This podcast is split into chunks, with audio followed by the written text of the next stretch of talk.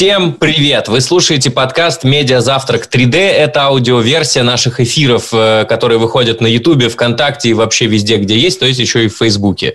Э, здесь мы разговариваем про медиа, самые интересные события последней недели и супер гости. В студии Арсений Ашомко. Э, приветики.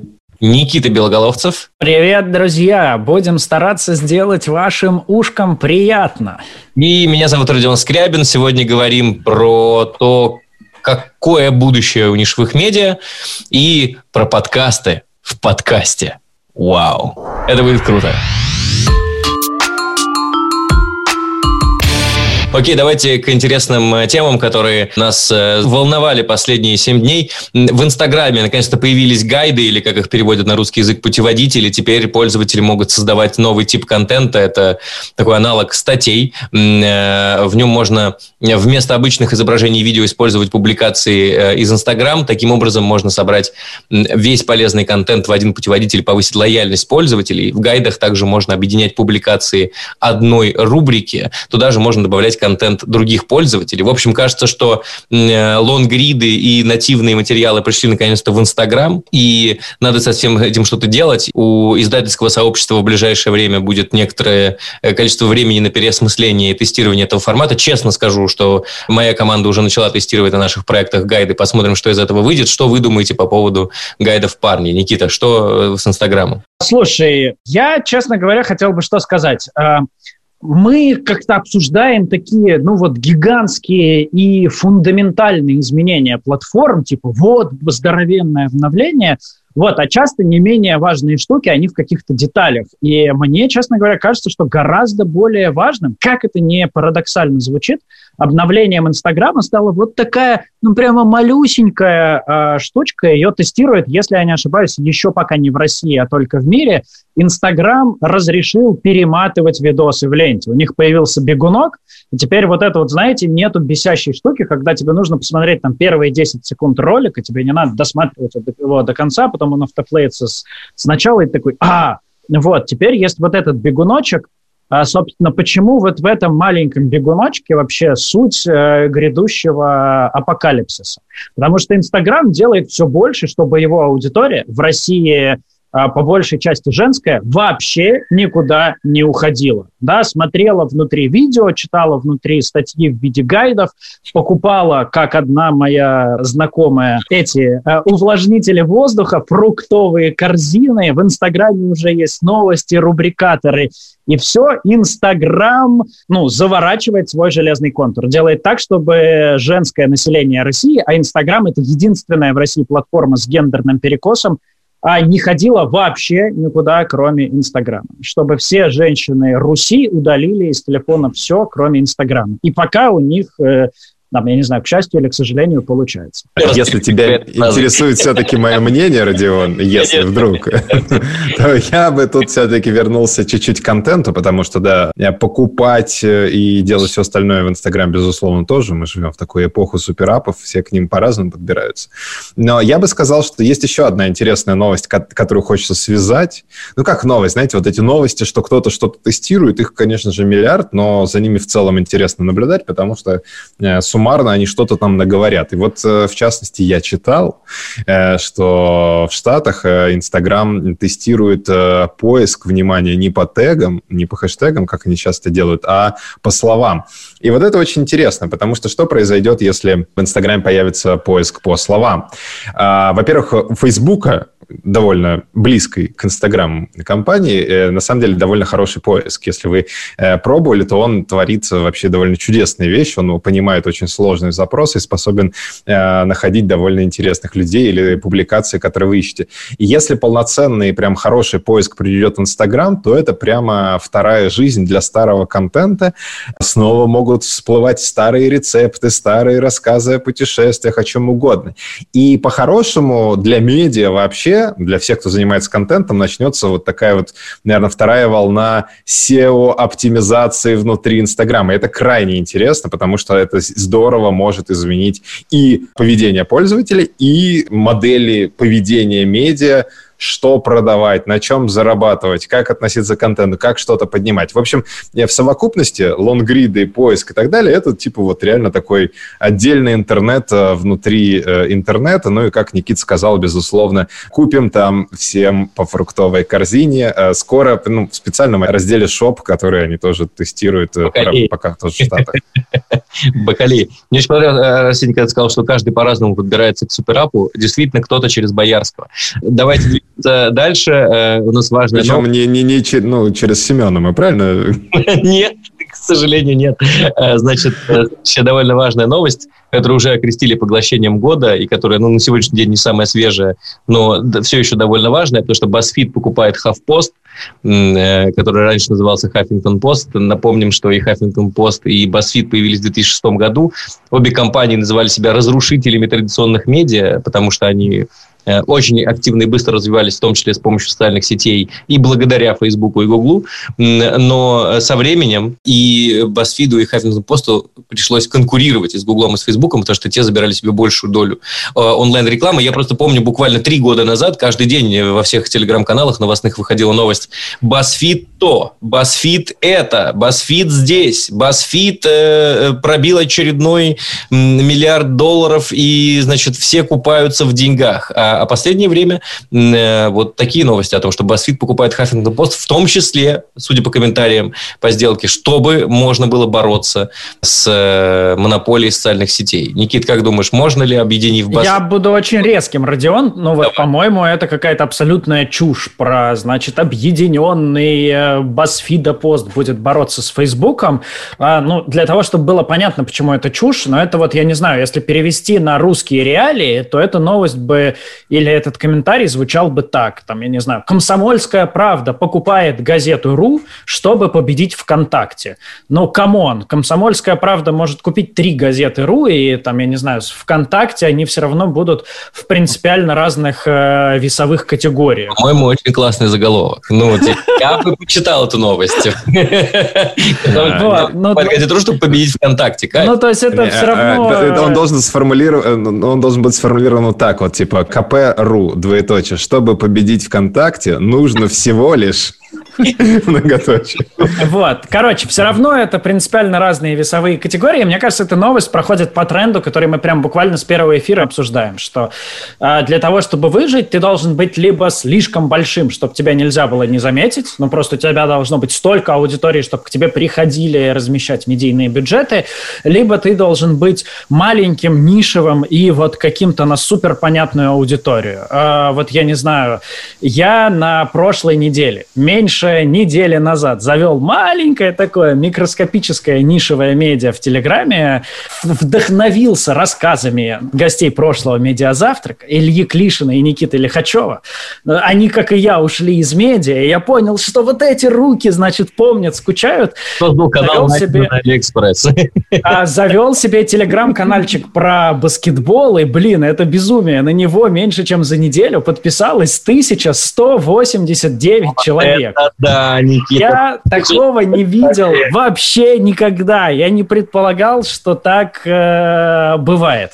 Короче, к чему это? Вы же вот либо очень большие, либо очень нишевые, которые пишут про какие-то очень понятные вещи, там, понятные, не знаю, двум тысячам человек. А Хаффингтон Пост, он не там и не сям, он недостаточно большой, и он, конечно же, совсем не нишевый. Поэтому он был обречен, и, в общем, ну, такое влияние в BuzzFeed, наверное, единственный способ спастись. Я, не, я готов с тобой поспорить, Никит. Ты говоришь, вот объединяться, чтобы победить Facebook, это глупость. Но ведь у Арабских Эмиратов получилось. Э, э, вот. Э, Арсений, что ты думаешь по поводу... Во-первых, я думаю, что если бы Никита внимательно слушал наших предыдущих спикеров, он бы заводил не телеграм-канал, а вайбер-канал. Ну, Никита, в общем...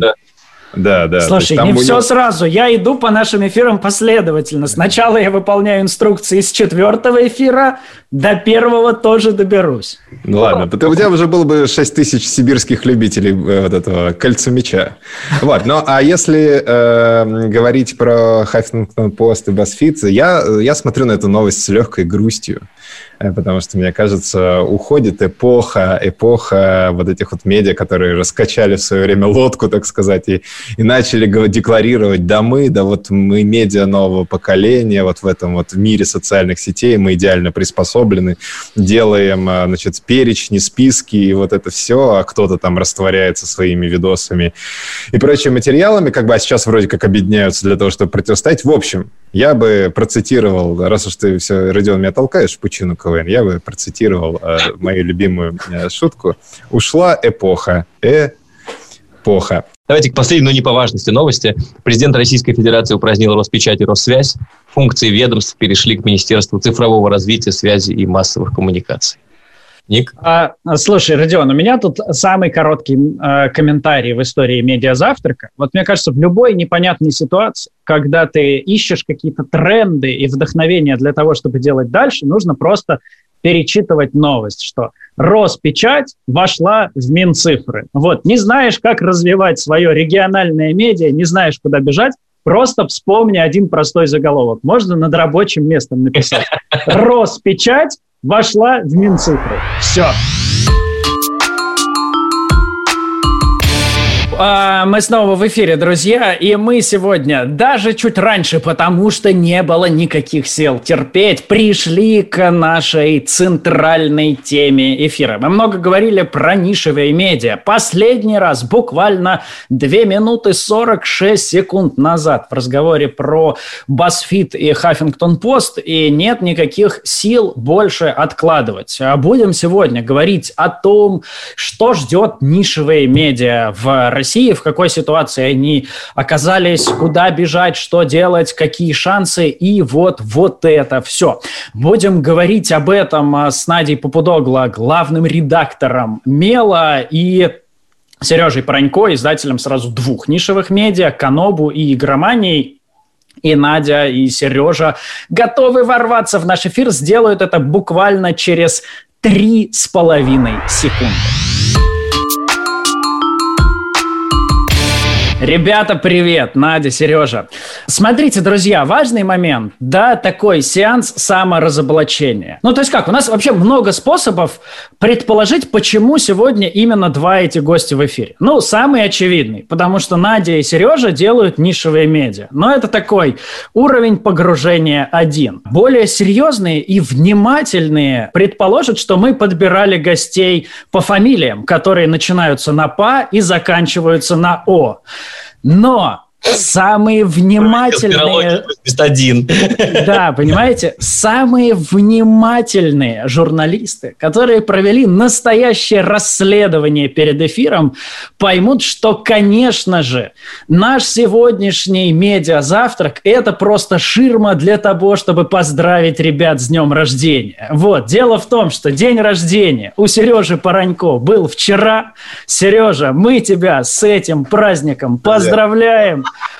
Воу-воу, Надя, день рождения сегодня. Надя, и тебя тоже поздравляем. День Ребята, а, как бы не можем спеть ничего, кроме а, песенки. Лучший ваш подарочек – это мы. Так что а, будем с вами сегодня разговаривать.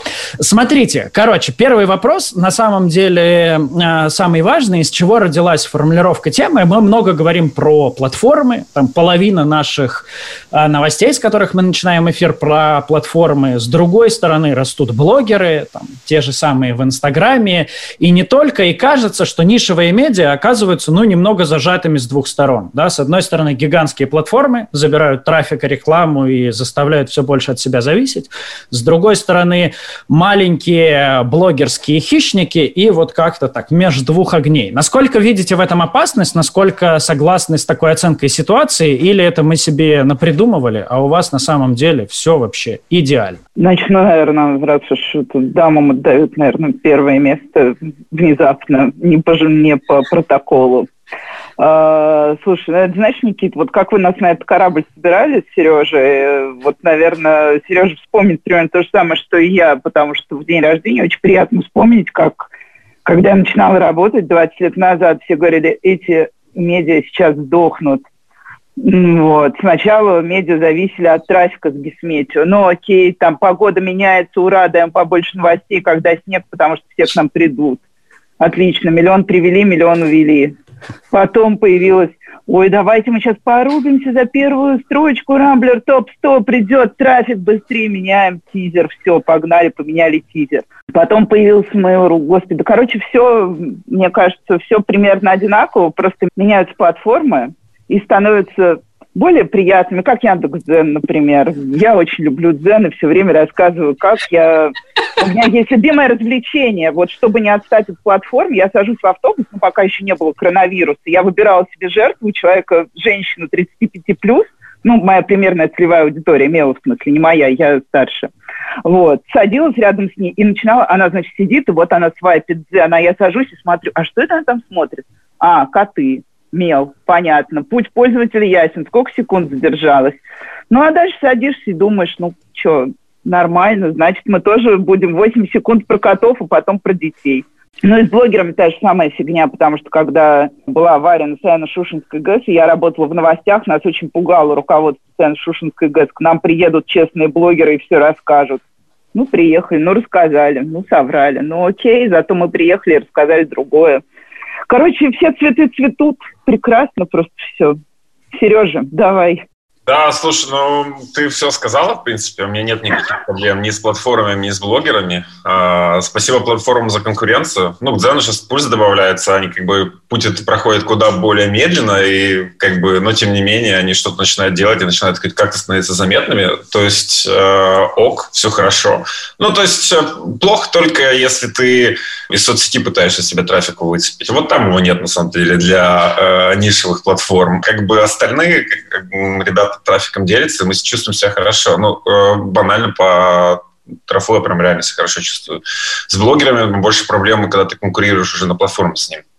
Например, игромании YouTube на 2 миллиона подписчиков, но тем не менее там, какие-то крепкие ребята могут там очень жестко нас отжимать. И нам нужно действительно круто бороться с ними на месте. А вот в интернетах-интернетах э, все в порядке, не чувствую никаких проблем.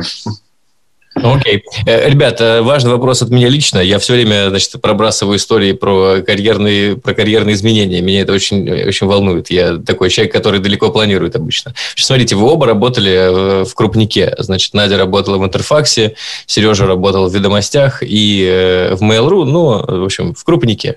А сейчас вы э, работаете в нишевых медиа. Как это переживается внутри? Ну, то есть, это даунгрейд, как-то меняются задачи, ну, типа, глобально, что вашей жизни поменялось, когда вы из крупника э, перешли в нишу, и я, в отличие от Никиты, э, распределю, кто будет отвечать на вопрос, чтобы люди не путались. Поэтому, Надя, что скажешь? Что-то поменялось в твоей жизни, когда ты перешла из крупника в нишу? Слушай, ну поменялось то, что примерно там раз в два месяца я хожу на разного рода собеседования, вот, просто чтобы тренировать. Вот, каждый раз, когда я сажусь, мне говорят, ой, расскажите, пожалуйста, а что это за вообще такая история? Что это вы бросили корпорацию и пошли работать в какое-то издание для, для родителей? Вообще непонятно что, несерьезно. Я говорю, ну, а вы хоть раз пробовали что-нибудь бросить? Вот в жизни хотя бы раз ты пробуешь.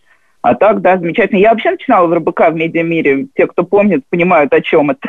Ну, то есть, э, э, что-нибудь бросить, это звучит интересно. Звучит, как будто это что-то новое в твоей жизни, просто и ты, и ты радуешься, потому что что-то меняет. Нет, нет, неправда. Я, на самом деле, ну, ничего не бросила. Давайте будем честными. Я ушла в декрет, написала книжку, продала своего ребенка, как мне потом много раз сказали, 35 раз сделала его блогером мелким, но он не гном Гномыч пока еще, но я надеюсь, мы до этого даже не дойдем.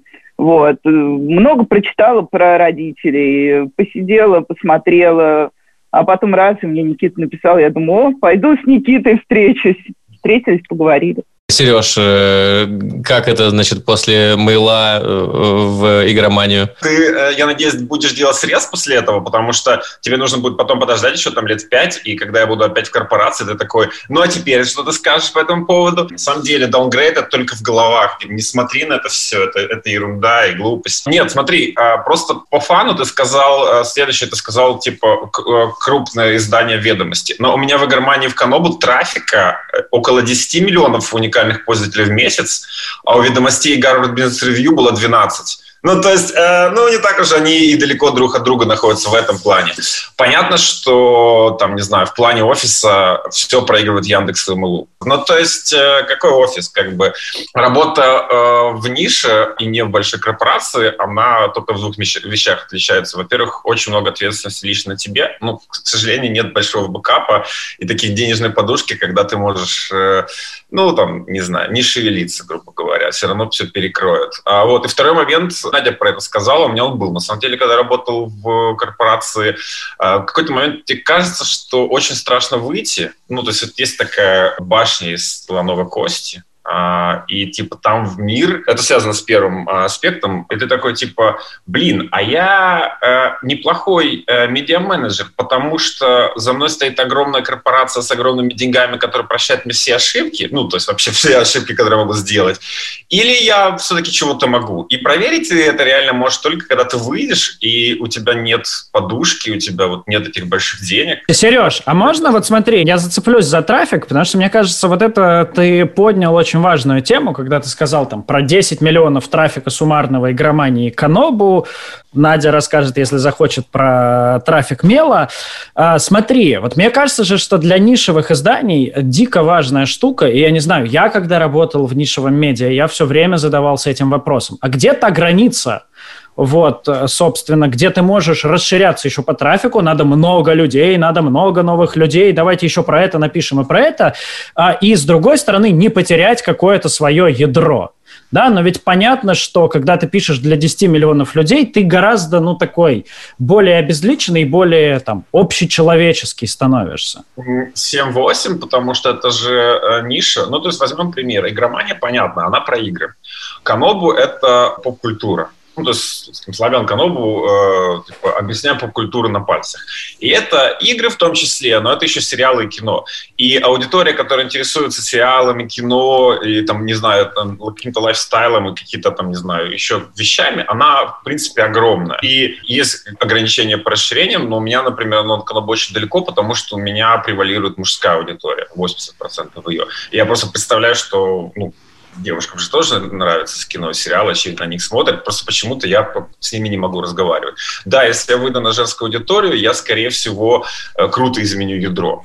Например, у нас работают девчонки в редакции, которые э, там, с недавних пор э, подписываются как редакторки. Что круто на самом-то деле, и, и как бы окей, что вызвало огромный бадхерт у сообщества. Ну ничего, сообщество побадхертило и перестало. Как бы. Ну то есть э, эксперименты на сообщество можно ставить, это супер интересно, а не даст тебе себя потерять именно то, что ты остаешься в своей теме. Ну, то есть вот пока ты в своей теме, хоть у тебя 30 миллионов пользователей, ты в теме, грубо говоря. Ты не про все. Ты не издание, в котором там слева, грубо говоря, политика, а справа, ну, помоги мне, что-то другое. А окей, окей, смотри, давайте я помогу. А, и, Надя, можно вот я тебе даже чуть-чуть жестче тогда, чем Сереже задам вопрос, потому что Сережа, типа, грамотно от него ушел. То есть вроде как нишевые медиа, да, там, не знаю, Мел про, значит, родителей и образование, там, Канобу про поп-культуру, игра романе про игры, но ведь кажется, что вот эта погоня за новой аудиторией, она приводит к тому, что и в Меле, и в Канобу, и еще в пяти нишевых изданиях появляется новость, значит, про то, как каких-то людей задержали на, том, на одном и том же митинге. Просто у Сережи задержали, значит, геймеров, а, значит, у тебя задержали школьников, и потом у тебя, значит, школьные предметы, которые можно изучать на «Игре престолов», и примерно один и тот же набор, а, значит, букв. А у Сережи там Игра престолов, ну, с другой стороны. Там Гор, Игра престолов это тоже игра, вот так вот.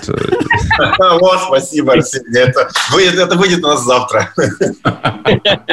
Ну, ты про это думаешь. Пугает ли тебя эта перспектива? Да меня вообще ничего не пугает, я еще и про какашки все знаю. А плюс ко всему, когда мы говорим про объем аудитории, давайте посчитаем, сколько в России родителей. Кто-то знает эту цифру? Смотря как смотреть, а так-то можно сказать, что 100 миллионов, э, потому ну, типа, все, все мы... От школьников от среднего и старше, я так понимаю, это мел. Вот ну, милли, миллионов 30, наверное, мне я кажется, просто подумал о том, что интересный тезис, о том, что Надя знает все о какашках, но ведь и Сережа тоже. Э, э. Ты про плохие... Это будет другой срез. Вот Я, например, как... про, про последний Бэтмен Аркхэм там и что-нибудь такое.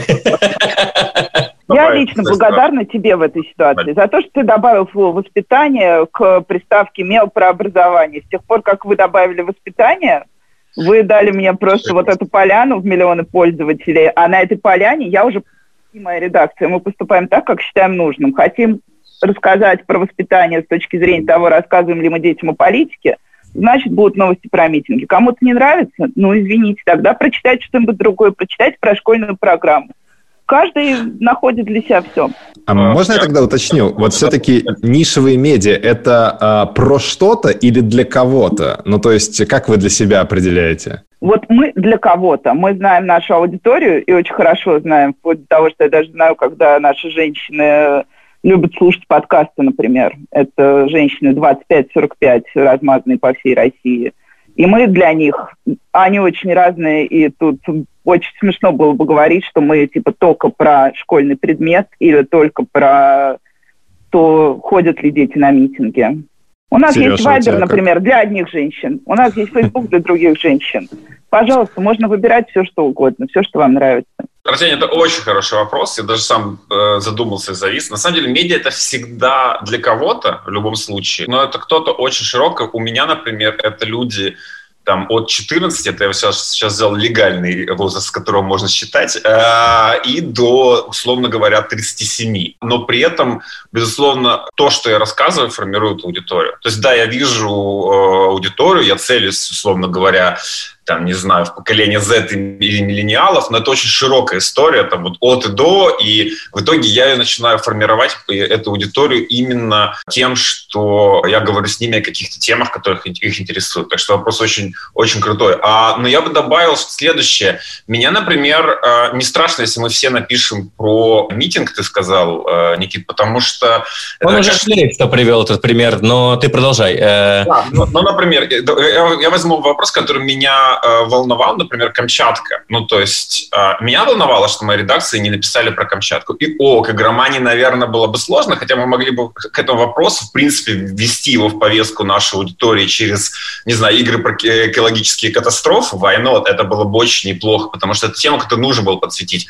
Но Канова, блин, вообще, типа, просто Бог написал про нее говорить на самом-то деле. И медиа, оно имеет э, надфункцию, в отличие от платформы и блогеров, которые, в принципе, такую функцию не имеют эта функция, она эм, некого просвещения и объединения, некой общей повестки. И вот мы, нас это единственное, что отличает от других ребят, то, что мы существуем в некой общей повестке, и эту общую повестку пытаемся донести. Поэтому, если происходит что-то реально важное, мы должны об этом говорить. Камчатка – это то, о чем должны были говорить мои редакции, но не говорили. Это там большая сейчас история, которая на меня задевает, и мы проходим это на разборах э, в, в редакции. Это, в принципе, крайне важно, и здесь тоже не вопрос темы, здесь уже вопрос повестки того, что тебе важно и нужно, и ты просто обязан донести это до своей аудитории не важно, что она у тебя, э, может быть, там, немножко изначально про другое было. Нет, смотри, я просто хотел, у нас тут э, как-то это, немного единороги забегали по радугам, а хочется задать э, какой-нибудь э, такой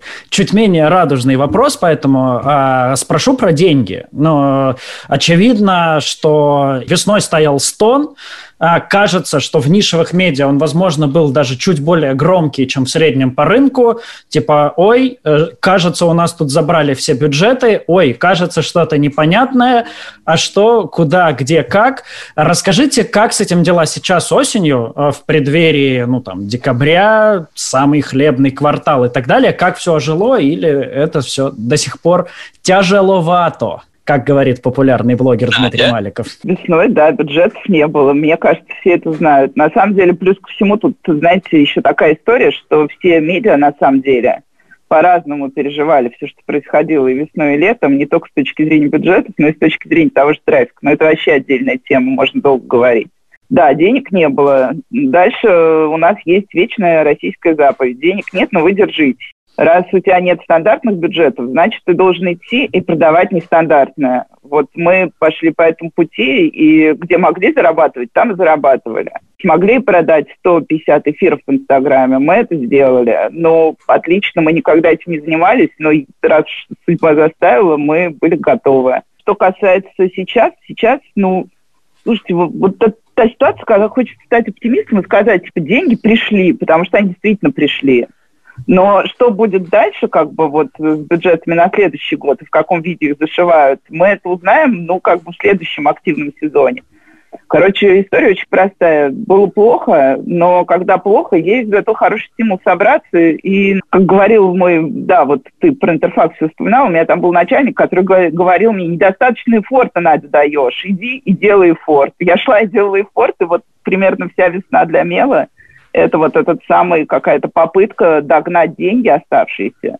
Ну и суть потому, что я еще сижу вот здесь в офисе, значит, у нас деньги-то еще есть. По крайней мере, на офис хватает. Но как бы в чемпионате офисов ты, кажется, побеждаешь сегодня Сережу Поронько.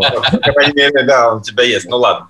Я скажу следующее. У нас весной, кстати, нормально было еще с деньгами. То есть у нас была достаточно длинная инерция у рекламодателей, наших, по крайней мере. А вот летом, да, денег уже не было, потому что все зажались и такие не очень понятно, что делать. Но, кстати, э, я не знаю, как у тебя, Надя, как у тебя в эпидемии с трафиком прям все настолько хорошо было, как у всех остальных, или э, средне хорошо? Ну, Не, мы на самом деле прошли очень тяжелый этап, потому что у нас был как раз пиковый бросок, а потом э, наша аудитория впала в депрессию, и ей не нужно было читать про школу, про образование, да. она хотела да. читать только фан и лайф.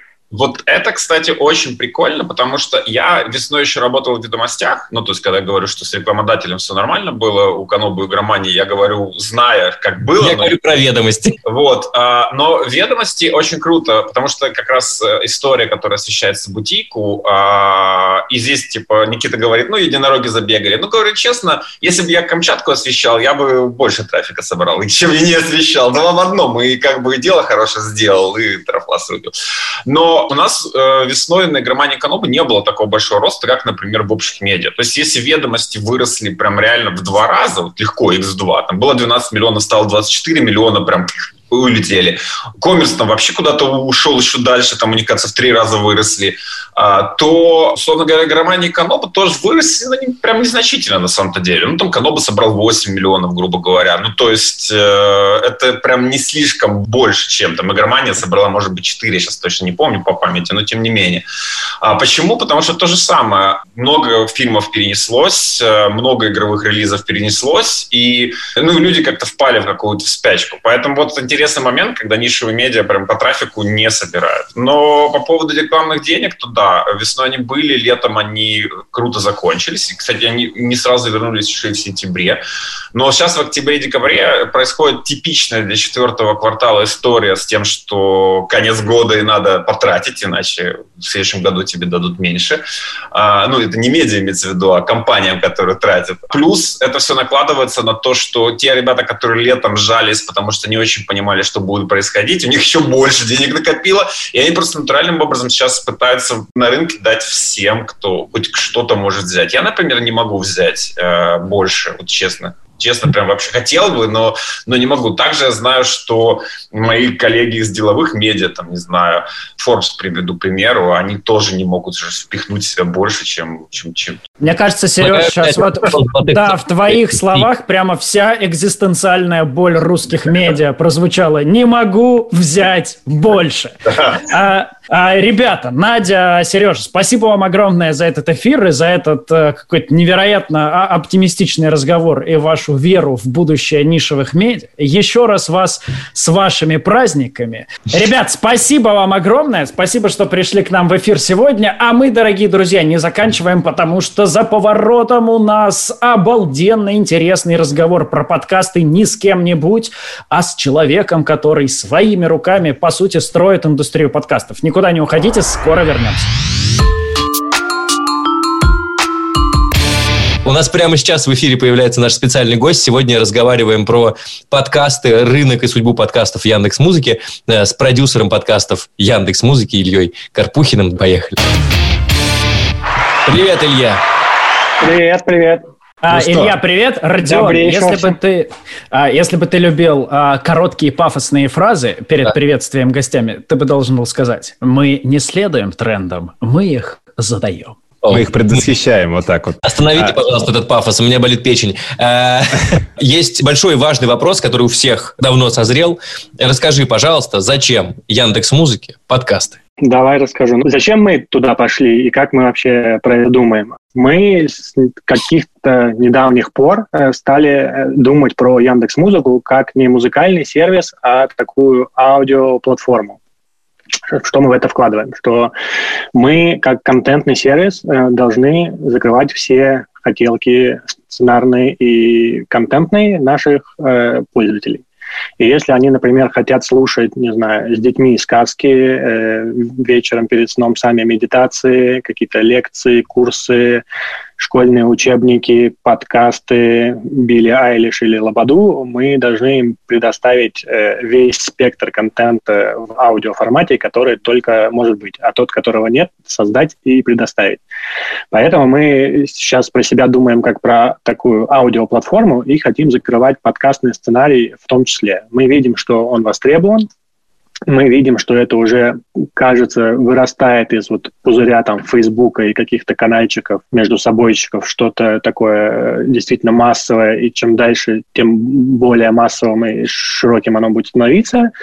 Поэтому мы хотим быть в авангарде и туда идем. Слушай, тогда очень важный вопрос догонку к твоему ответу, где, ага. где вы идете в авангарде. Вот мы с ребятами э, довольно много посещаем э, медиаконференции, некоторые даже сами организовываем, но мы все время видим, что подкасты в России евангелируют в основном довольно маленькая подкастерская тусовочка. Почему э, в этом плане мы не видим большого интересного публичного выступления Яндекса про, про подкасты, о подкастах, как большой подкаст-платформы? Ну, смотри, вообще, как бы сейчас Яндекс Музыка на одной из главных медиаконференций про подкасты, в общем-то, и рассказывает. Поэтому это достаточно а. спорное утверждение. Вот. Но чем дальше, тем больше... Ну, мы начали вообще это все дело где-то там в начале 2019 года, я считаю, что вот за прошедшие там полтора-два года мы в некотором смысле раскачали э, все равно вокруг эту нишевую такую степь. И дальше мы будем больше вкладываться и в информационную какую-то поддержку, и в образовательные какие-то инициативы. В общем, следующий год должен стать в этом плане таким переломным, я думаю. Раз мы заговорили про будущее, я вот как раз очень хочу спросить, ну, потому что, правда, мы очень много слышим о рассуждении о подкастах, о их э, о роли и видении развития вот от самих подкастеров, от увлеченных людей. А что думает платформа? Ну, то есть Яндекс же э, вообще как большая компания, в том числе славится своим футуристическим планированием. Некоторые люди считают, что подкасты — это слепая ветвь эволюции медиа. Э, когда их слушать, если мы даже на работу там в некоторые перспективы будем ездить в беспилотниках, нам не нужно только через уши потреблять. Вот где ниша подкастов в а, будущем, которая вот славным наступит, победивших технологий повсюду и дешевого трафика? Есть ли оно? Я думаю, точно есть, э, потому что уже сейчас э, все там игроки рынка, и мы, и э, наши там западные партнеры видят, что не происходит какое-то такое замещение разговорного жанра, например, музыкальное. То есть люди находят специальные какие-то новые временные слоты, новые сценарии, когда потреблять такой контент. Почему еще он востребован становится? Потому что контента вот аудиовизуального в целом, там от сериалов до, не знаю, медиа, вот в широком смысле слова, слова, становится очень много. И поэтому часто люди устают от такого многообразия, и им нужен, там, не знаю, полчаса, 40 минут, 15 минут кому-то просто выдохнуть, закрыть глаза, и в этот момент как раз отлично можно что-нибудь послушать. Каждый найдет свое. Говоря о беспилотниках, это вообще отличный вариант.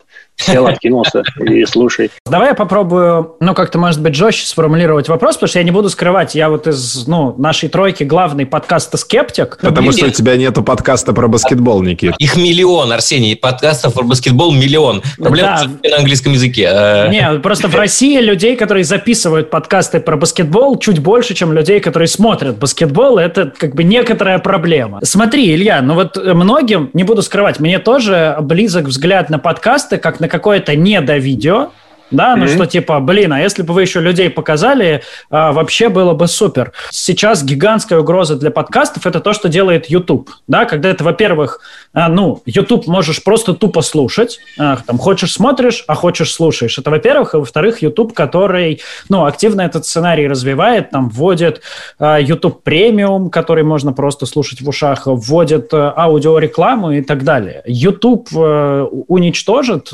хлипкую подкаст-индустрию в России? Ну, мне кажется, почему угроза-то? Это же наоборот толчок к развитию, потому что, ну, э, YouTube как раз все тоже дружно называют э, следующей большой подкастной платформой, и вот все как раз их усилия, которые ты называешь, э, э, тому, ну, подтверждение, что они тоже видят в этом потенциал и хотят не только твои глаза занимать, но и твои уши. Соответственно, ну, если ты будешь слушать любой контент YouTube, который подразумевает фоновое какое-то потребление, это, в общем-то, и есть подкаст.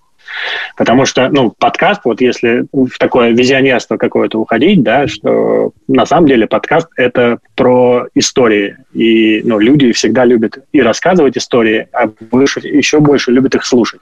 Поэтому вот если, ну, ты можешь рассказать какую-то историю, неважно, что там аудио, видео, э, ты найдешь всегда свою аудиторию, и будешь востребован. Слушай, вопрос такой, Илья. Я, вот парни не настолько явно следят за тем, что делает Spotify, но я уже как бы вот три года им э, активно пользуюсь, и поэтому он довольно хорошо меня знает, э, значит, узнает меня по утрам, говорит э, good morning, вот, и всякое такое. И я вижу, что Spotify очень, очень много экспериментирует с подкастами. То есть кажется, что они делают на подкасты какую-то невероятную ставку. У меня, причем, Spotify американский, поэтому в, в русском сейчас нет подкастов, он все еще очень сильно урезан, а у меня полноценный. Я вижу, значит, большую ставку на шорт-форматы я вижу все эти нейрогенеративные плейлисты с перемеску с подкастами. И последнее, то, что меня дико просто зацепило, и советую всем как минимум ознакомиться, это Morning Show э, на Spotify, это утреннее шоу, которое автоматически генерирует для тебя плейлист между э, выходами ведущих, которые практически радио, и ведущие просто суперские. Э, кажется, что Spotify, короче, гораздо больше экспериментирует с подкастами, а, а Яндекс чуть менее... Кажется, что вы это делаете то ли осторожнее, то ли... Может быть, вы меньше верите в подкаст? Почему, почему так? Или мне это все кажется? Себе. Раз тебе так кажется, наверное, значит, мы где-то не дожимаем, но, в общем-то, утреннее шоу в Алисе есть точно такое же. Оно даже раньше было запущено, чем у Spotify. Это перемешка из разных подкастов коротких, а Spotify делает прям специальное радиошоу, которое... Э, Это же эксперимент. Мы тебя услышали, мы активизируемся, потому что, в общем-то, мы во все те же стороны и бежим. Если что, Илья, вот решите запускать там, экспериментировать с утренним шоу, э, есть люди с приятными голосами, э, которые не против... Родион тебя познакомит. Вот. Слушай, если мы как раз э, Spotify, вот это вот все, есть довольно известный, э, часто повторяемый на российском рынке, скажем так, кейс, когда Spotify купил Gimlet, э, компанию производителя подкастов, вот э, скажи, пожалуйста, ты веришь ли ты в такой путь, что когда-то Яндекс э, Музыка начнет покупать производителей подкастов? Э, или, или ваша задача все-таки не покупать, а, не знаю, там, наоборот, обустраивать поляну, чтобы на ней разводились максимально большое количество производителей? Spotify, на самом деле, ну, проще сказать, кого они не купили, потому что, Это правда. помимо Гимлета, они скупили еще разные там инфраструктурные компании типа Энка. Мы точно знаем, кого они не смогут купить, Илья, они не смогут купить Яндекс. Яндекс, поэтому а вот. вопрос все-таки да.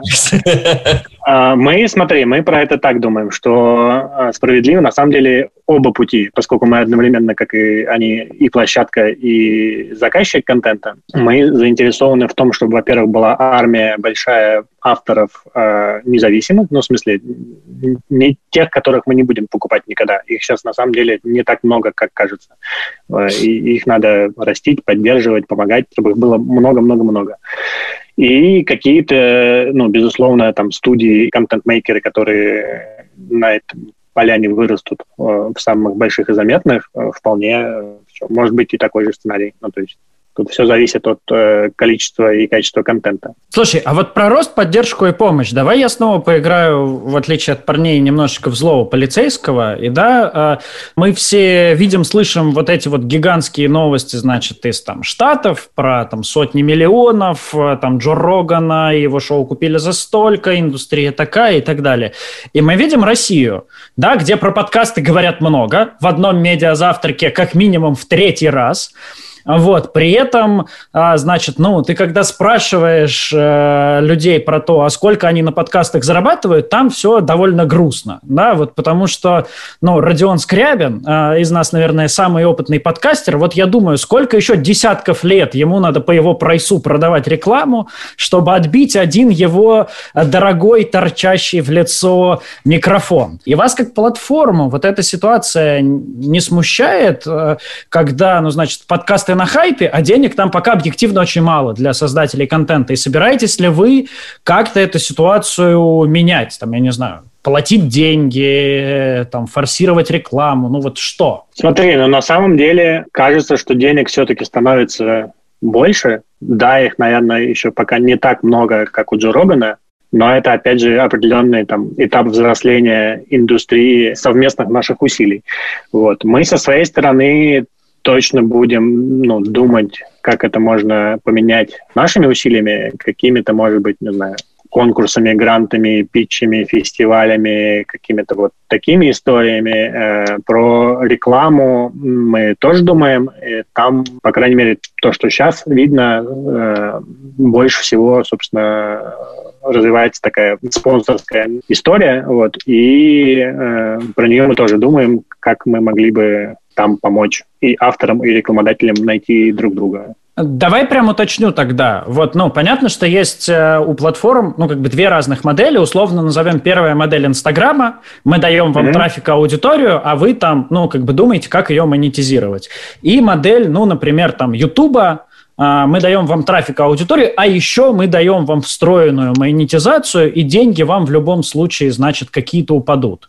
Вот как тебе кажется, в России с подкастами, ну, что более вероятно? Я думаю, наверное, это все-таки больше вот в твоих терминах Инстаграм, вот, потому что, ну, даже по текущим кейсам видно, что, в общем-то, ну, там, самые быстрые из подкастеров умеют продавать уже сами. Им тут, в общем-то, помощь не сильно нужна. И это же видно, на самом деле, по YouTube, потому что вот YouTube сделал ставку на встроенную рекламу, и в итоге как бы ну, зарабатывает сейчас на э, всяких детских блогерах, анпакингах игрушек, а тот контент, который вот, ну, кажется, типа, смотрят вот э, все, хотя оказывается далеко не все, там нативная реклама, с которой YouTube не получает ни цента. Но при этом э, блогер сам в состоянии продать. Вот. И если, например, платформа э, подкастов, например, Яндекс Музыка, даст ему дополнительный охват, и он сможет прийти к рекламодателю и сказать, что смотрите, у меня тут миллион просмотров и тут миллион прослушиваний. Кажется, что он сможет заработать, э, ну там, если не в два раза больше, то больше, чем просто с миллионом. Парни, наш разговор подходит к концу. Я Но... хочу важный вопрос задать, да. Да, да, да. Вот мы не можем отпустить Илью без важных вопросов про наш подкаст. Вопрос звучит следующим образом.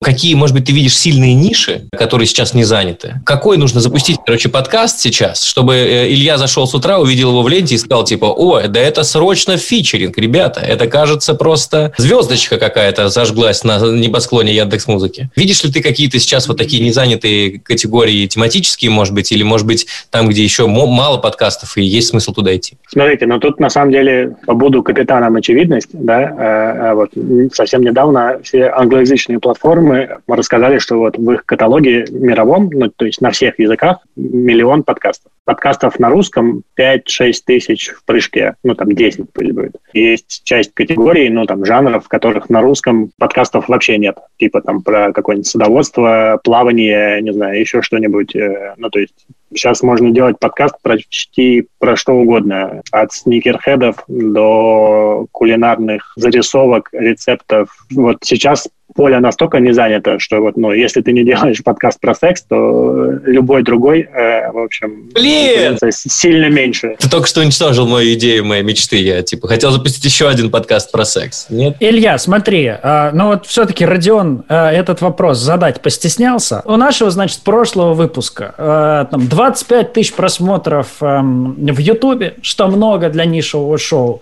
Вконтакте так много, что их вообще никто не считает. Что-то еще там в наших фейсбуках посмотрели. Наш выпуск, значит, на Яндекс Музыке никто не послушал. Что мы делаем не так, Илья? Скажи нам, значит, взглядом профессионала. Тем более ты вот сегодня у нас даже в эфире побывал. Что надо исправить, чтобы порвать Яндекс Музыку? Можно положить ссылку на Яндекс Музыку под э, эфир Ютуба, например. И все? Это так работает? Или рассказать о том, что эта аудиоверсия есть. Вот сейчас мы, смотрите, несколько раз повторили, и я думаю, этот выпуск послушают уже... Как минимум один человек. вот я сейчас пойду и послушаю, да. Каких-то рецептов, лайфхаков ты нам не расскажешь. А рецептов, ну, несколько есть. Это вот, ну, все то же самое, что вы делаете с YouTube, и как бы своя работа с аудиторией, она же и перекладывается на аудио. И, и есть э, наши редакционные возможности, куда можно, собственно, оформить заявку на фичеринг, как на платформе, и редакция все рассмотрит при положительном ключе, как-то подсветит и там выделит какой-то, в общем, фичеринг, ну, как это обычно и происходит. Я верю в успех, что вас будут не только смотреть, но и слушать. Прямо сейчас okay. давайте нашего редактора выложить в наш телеграм-канал, э, в котором практически 5 тысяч подписчиков или сколько там, да? Э, ссылку на наш подкаст, в том числе на Яндекс Музыки, пожалуйста. Аня, мы в тебя верим. Илья, большое спасибо. Э, это «Медиазавтрак 3D». Всем спасибо, что послушали этот подкаст. Подписывайтесь на него на любой платформе, где вы нас слушаете. Обязательно ставьте звездочки, лайки и отзывы. Это важно. Так наш подкаст услышит больше людей. На следующей неделе встретимся в заключительном выпуске этого сезона «Медиазавтрака». Давайте всем что-нибудь приятное пожелаем. Никита, скажи что-нибудь нашим слушателям. А, пусть ваш день будет а, бодрым. Мы, по крайней мере, постарались сделать все для этого. Пока записывали этот подкаст, лично я намахал руками на 5000 шагов. Уверен, это хоть немножечко зарядит вас на бодрый день. Что вы знаете о жизни? Послушайте совет от человека, который машет шагами. Арсений, э, что скажешь людям, у которых э, в наушниках твой голос? Я вот э, сидел и думал, в чем преимущество и да, проблемы подкастов наших, да? Но проблема в том, что люди не видят твою новую прическу. Вот я так считаю. Преимущество в том, что они не видят... видят мою новую прическу? Нет, нет, да, да, я все время... Вот этот фикус, который у тебя сзади стоит, что это, Родион? Это мохнатка. Хорошо, что люди этого, в общем, не видят. Всем хорошей недельки. Пока.